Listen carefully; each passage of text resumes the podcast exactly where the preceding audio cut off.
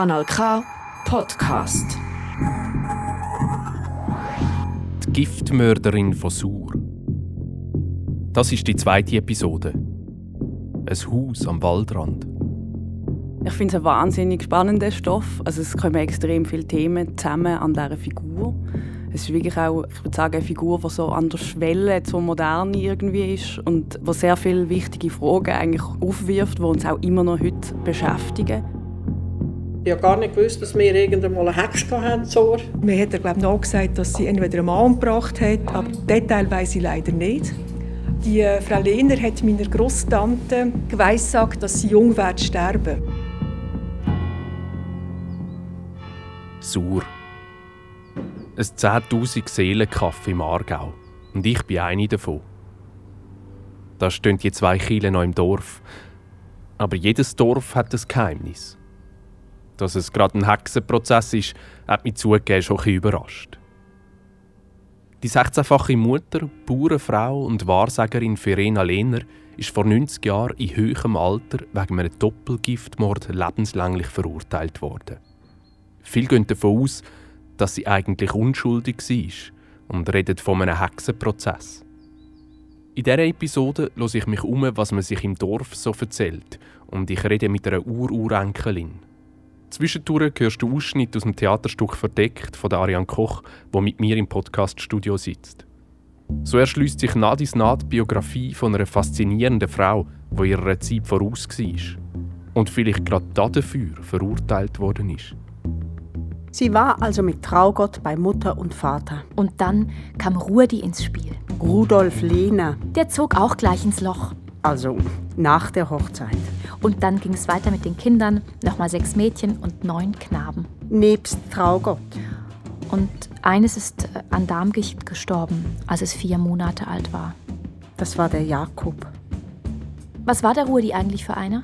Sie sagte, er sei ein recht guter Vater gewesen. Kein Trinker. Das sagte das Dorf. Welches Dorf? Die Surer. Dort wohnten sie. Ab 1908.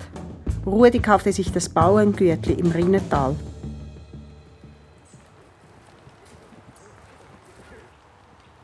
Unser Beruf ist wunderbar. Wir stehen am Waldrand an einem kalten Herbstabend und machen eine Tatortbegehung von einem mutmaßlichen Giftmord, der vor 90 Jahren passiert ist. Magst du erzählen, in was für einer Umgebung dass Verena Lehner da gelebt hat zwischen Zur und Kranichen?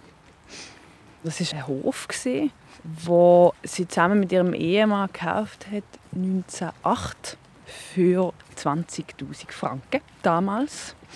Es ist auf der Name von ihrem Ehemann Rudolf Lehner überschrieben worden. Später hat Verena Lehner ihm das Haus dann abgekauft. Man weiß nicht unbedingt warum. Also ich stelle mir es so vor aus den Beschreibungen, dass es nicht so ein kleiner Hof war.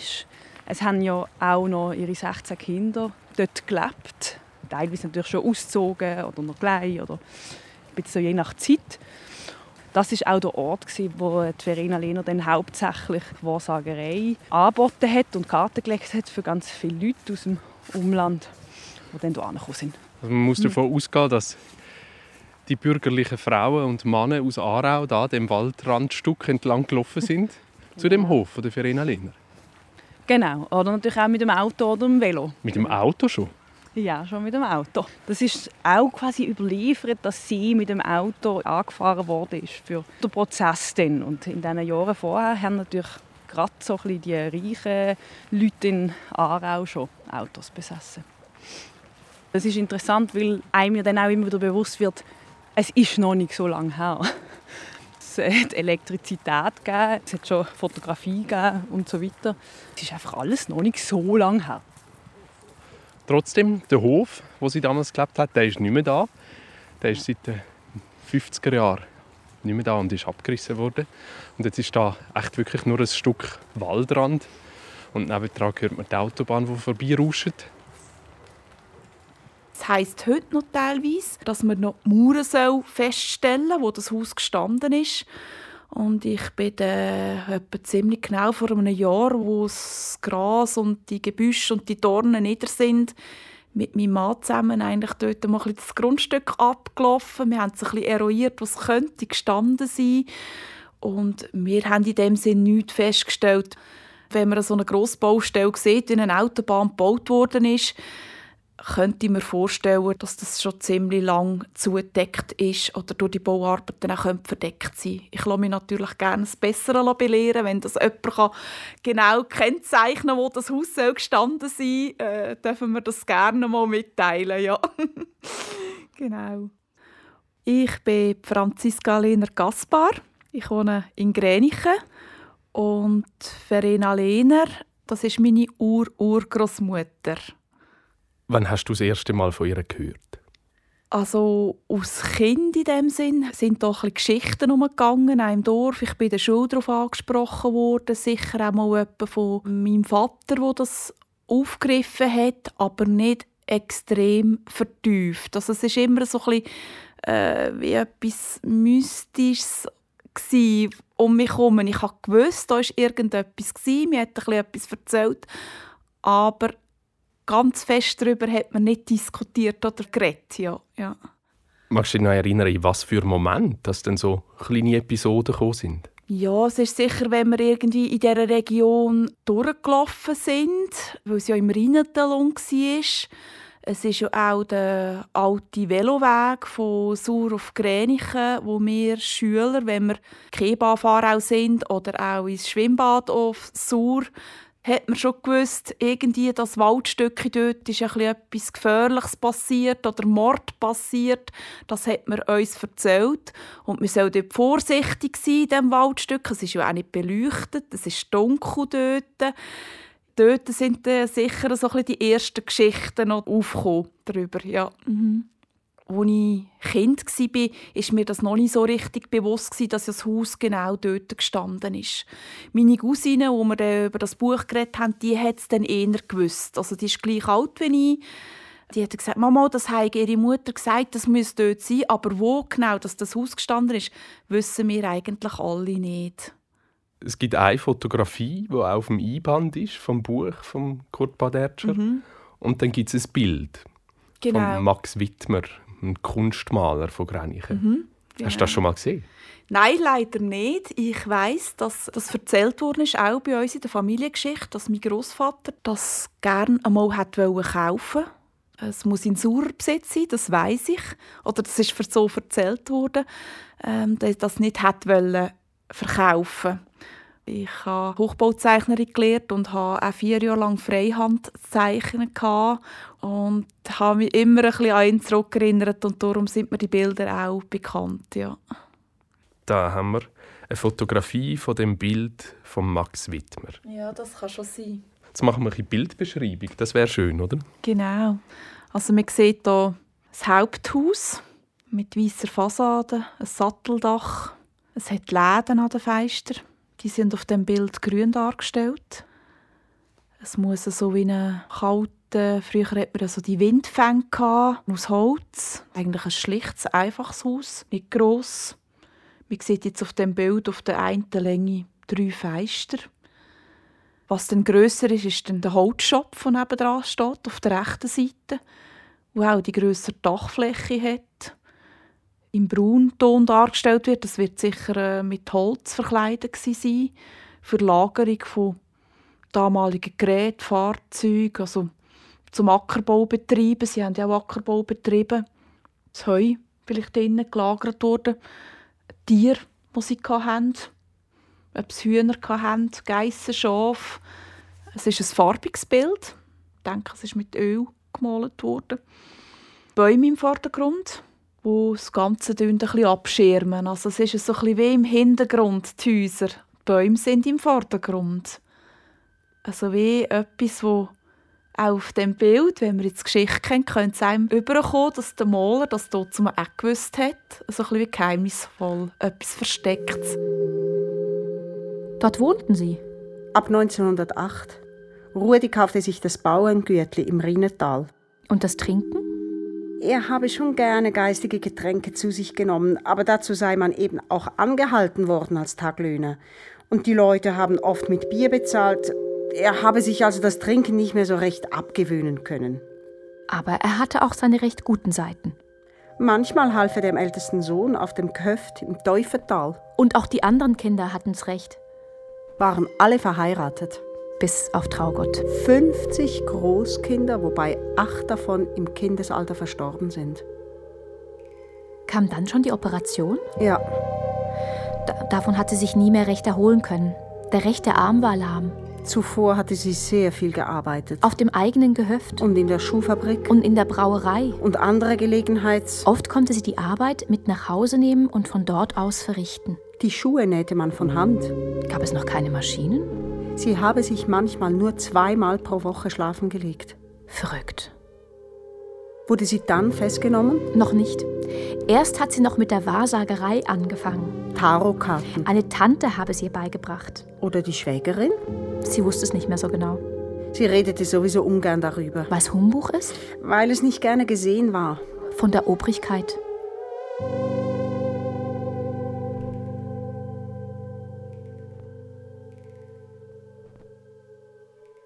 Laufe viel mit, dem, mit meinem Hund oder mehr als Familie dort den Weg, das Rinsel durch.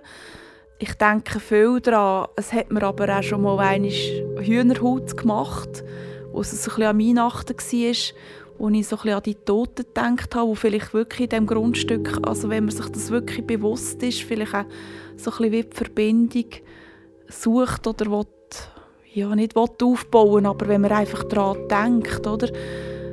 Ähm, ich hoffe, es haben alle Vergebung gefunden. Ich bin ein gläubiger Mensch, ein gläubiger Christ und ich habe eigentlich für sie gebeten, dass sie eine Erlösung finden Alle, egal ob sie schuldig sind oder nicht schuldig, dass sie den Frieden haben.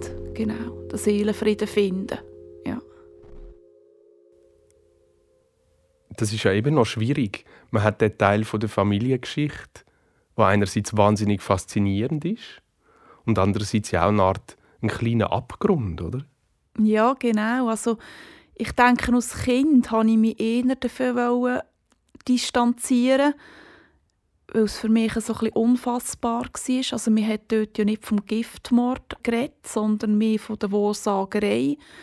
Und was stellt man sich denn so vor unter Wahrsagerei?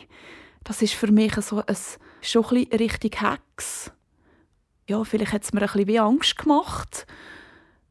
Heute weiss ich auch, hat man ja die Hexen nicht nur im Bösen, sondern es gibt sie auch im Guten. Und ich denke, also vor 40 Jahren war ein Hex schon noch eher ein Böse. Äh, heute sehe ich das ein bisschen anders, wo ich auch viel über das Thema gelesen habe, über die Hexen an und für sich. Wieso ist eine Frau als Hex bezeichnet worden? Meistens, weil sie den Männern überlegen war oder ein Wissen hatte, das viel äh, gefährlich gefunden haben oder äh, vielleicht auch noch viel früher Kirche sich ähm, herausgefordert gefühlt hat und darum die Frauen hat müssen beiseite schaffen. Meistens sind ja da eigentlich eher gebildete Frauen gewesen. Das ist ja noch das Verrückte. Man hat eigentlich die Leute dumm behalten mit dem, dass man sie beseitigt hat. Und ich denke auch, es ist dort sicher ein, ein Geschlechterkampf gewesen, dass die Verena Lehner wirklich eigentlich zu gut war für die Zeit. Oder vielleicht zu wenig unterwürfig. Kann ja auch sein, dass sie das Gefühl haben, hm, die ist uns zu stark. Ich finde es eine logische These eigentlich.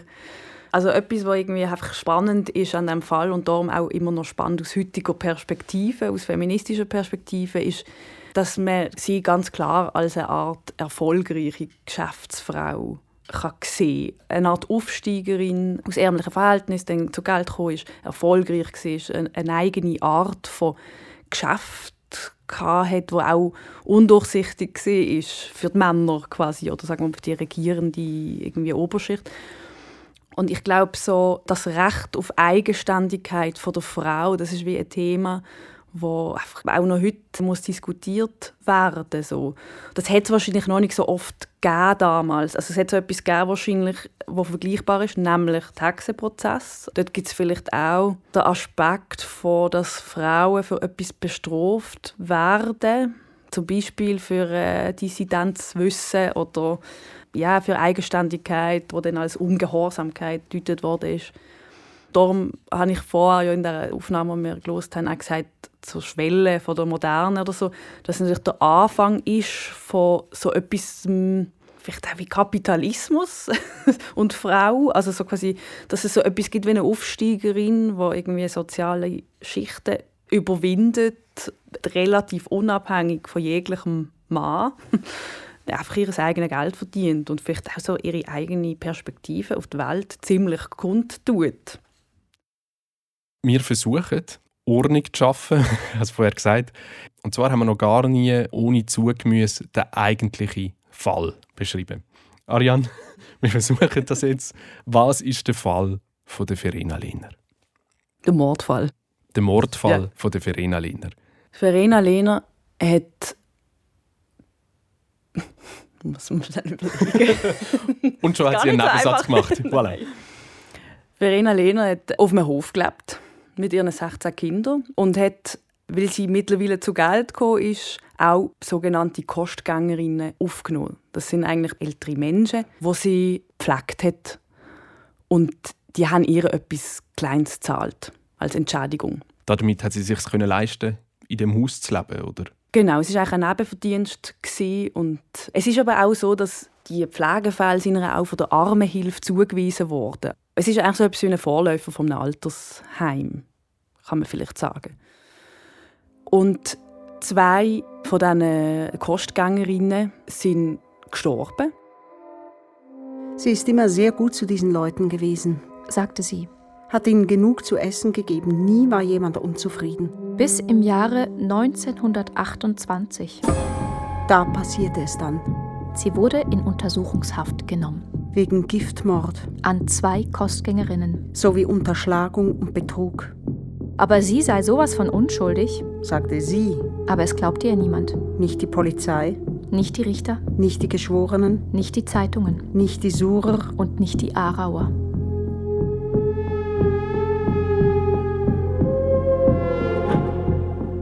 Sie ist also verurteilt worden, ohne eigentliche Beweis. Was hat einem jetzt annehmen lassen, dass die Bauernfrau zwei von den Kostgängerinnen und Kostgängern mit Gift umbringt? Das ist natürlich jetzt wieder die große Frage. Die Justiz hat das so beantwortet. Verena Lehner hat Gift besessen, weil ihr Vater Giftmüser war. Also ihr Vater hat Höfe und Häuser befreit von Müs und, und Ungeziefer mittels Gift, zum Beispiel mittels Arsen. Das heißt, man hat ihr unterstellt, sie besitzt Gift und hat Wissen. Dann ist es tatsächlich so, dass beide Mordopfer ihre und ihren Kindern in einem Fall Geld geschenkt haben oder überwiesen haben. Das ist natürlich von der Justiz nachher so ausgelegt worden, dass sie das gestohlen hat, obwohl es ist ihr quasi durch Dokument überschrieben worden. Man hat ihr aber vorgeworfen, die Dokumente sind gefälscht. Also es hat quasi Überschreibungen gegeben vom Adrian Meyer von ein paar Tausend Franken an sie und Nachher haben das im Prozess Schriftexperten analysiert und gesagt, das kann nicht vom Adrian Meyer stammen und eigentlich vermutet, es stammt von der Verena Lehner. Was ist eine Überschreibung? Ist das wie ein Scheck ausfüllen? Du, Ariane, hast Anrecht auf 1000 Franken, die im Moment mir gehören? Oder wie geht das? So eine Überschreibung war wirklich, dass man selber eigentlich einen Brief an die Bank schreiben und sagen, ich tue dir 1000 Franken überweisen und hat es unterschrieben und dann hättest du das können holen. Und die Bank wäre davon ausgegangen, ja, das hat sicher Darian geschrieben. Genau. Man hat quasi die Unterschriften geprüft und... Und damit hat man das Gefühl gehabt, die Frau hat in dem Sinn betrogen. Ähm, man hat ihr eigentlich wie vorgeworfen, dass die Kostgängerinnen und Kostgänger ihr überhaupt nie haben Geld geben und dass sie die vergiftet hat und dann eigentlich wie im Nachhinein die Überschreibungen quasi gefälscht hat im Namen von diesen Kostgängerinnen eine Fakerin quasi. Genau. Giftmörderin und Fakerin. Genau. Und man hat sie auch tatsächlich verurteilt, nicht nur für einen Mord, sondern auch für Betrug. Und das ist dann also ein Aspekt von dem Prozess, dass man versucht hat zu beweisen, dass die Schriftstücke gefälscht sind. Genau. Das hat einen grossen Teil eingenommen. Und dann war es so, dass Verena Lehner eigentlich unfreiwillig verwickelt war in einen anderen Giftmordprozess, wo eine Frau zusammen mit ihrem Liebhaber ihren Ehemann umgebracht hat mittels Gift und danach in ihrem Prozess gesagt hat, dass sie den Tipp von der Verena Lehner bekommen hat, wo sie sich Karte legen lassen hat. Also sie hat behauptet, dass Verena Lehner ihr gesagt hat, sie soll ihren Ehemann vergiften. Und sie hat sogar auch behauptet, sie habe das Gift bekommen von der Verena Lehner. Hat es zwar noch irgendwie verloren und hat dann mit einem anderen Gift tatsächlich den Ehemann vergiftet. Aber das sind eigentlich die ersten belastenden Aussagen für die Verena Lehner und die Aussagen haben dazu geführt, dass nachher die Hinterbliebenen vom Adrian Meyer, also dem einen Mordopfer, geklagt haben gegen die Verena Lehner. Und das hat dazu geführt, dass man die Leichen nochmal ausgraben hat vom Adrian Meyer und dass man dann auch die Leichen von der Frau Schmiedli ausgraben hat. Sie wurde von den Hinterbliebenen eines Kostgängers angezeigt. Das war der Adrian Meyer aus Winznau. Der hatte sie besonders gern. Vermutet man.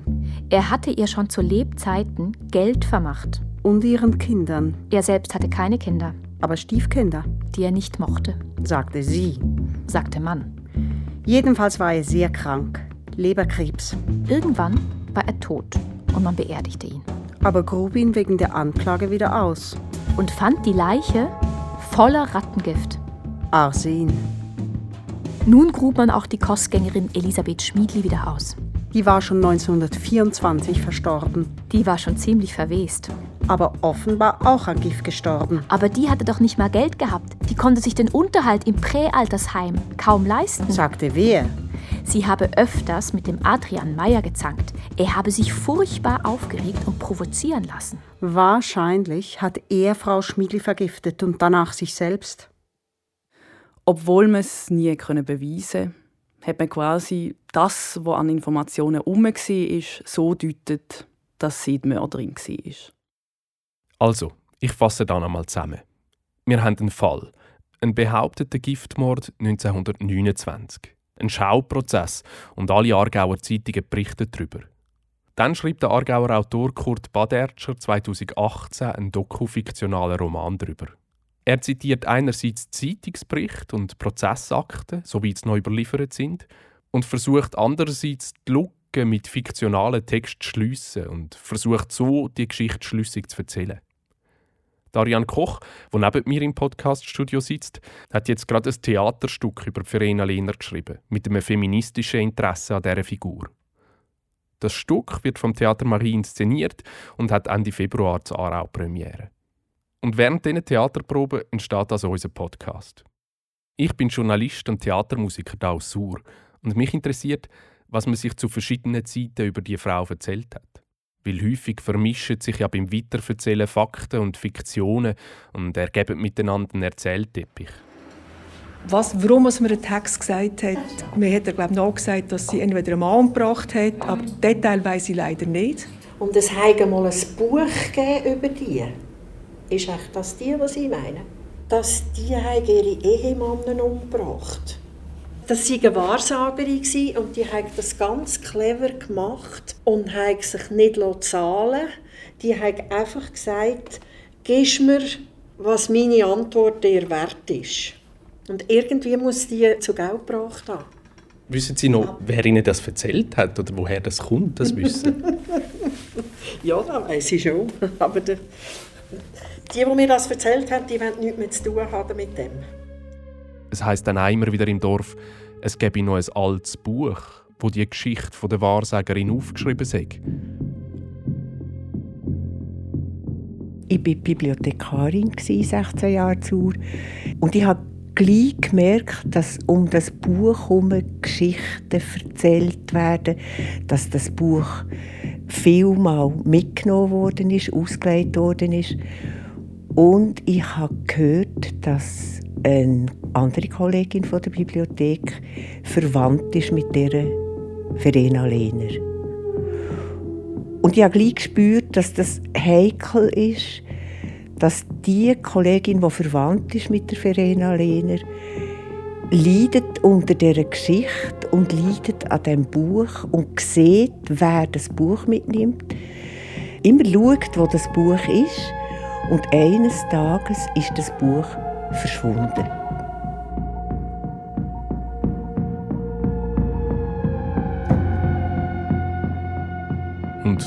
Du bleib dran, bald kommt die nächste Episode und wir erzählen dir vom sagenumwobenen Buch.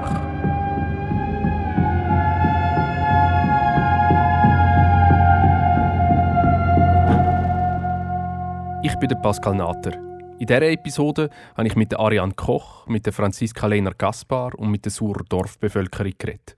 Die wunderbare Musik mit dem Theremin ist von Daniel Steiner, der auch fürs Theaterstück verdeckt Musik macht. Und an dieser Stelle noch eine Korrektur. Der Kurt Badertscher hat uns richtigerweise aufmerksam darauf gemacht, dass wir in der letzten Episode fälschlicherweise von drei Prozesstagen geredet haben. Es sind korrekterweise fünf Prozesstage. Und man sieht, so schnell entstehen Halbwahrheiten. Das Stück über Giftmörderin Verena Lehner gastiert Ende Februar im Theater Durchlauben zu Aarau und geht dann auf Tournee. Inszeniert wird es vom Theater Marie. Der Podcast ist eine Co-Produktion vom Aargauer Alternativradio Kanal K mit dem Theater Marie und dem Theater Durchlauben. Und wenn du uns magst helfen, empfehle den Podcast weiter.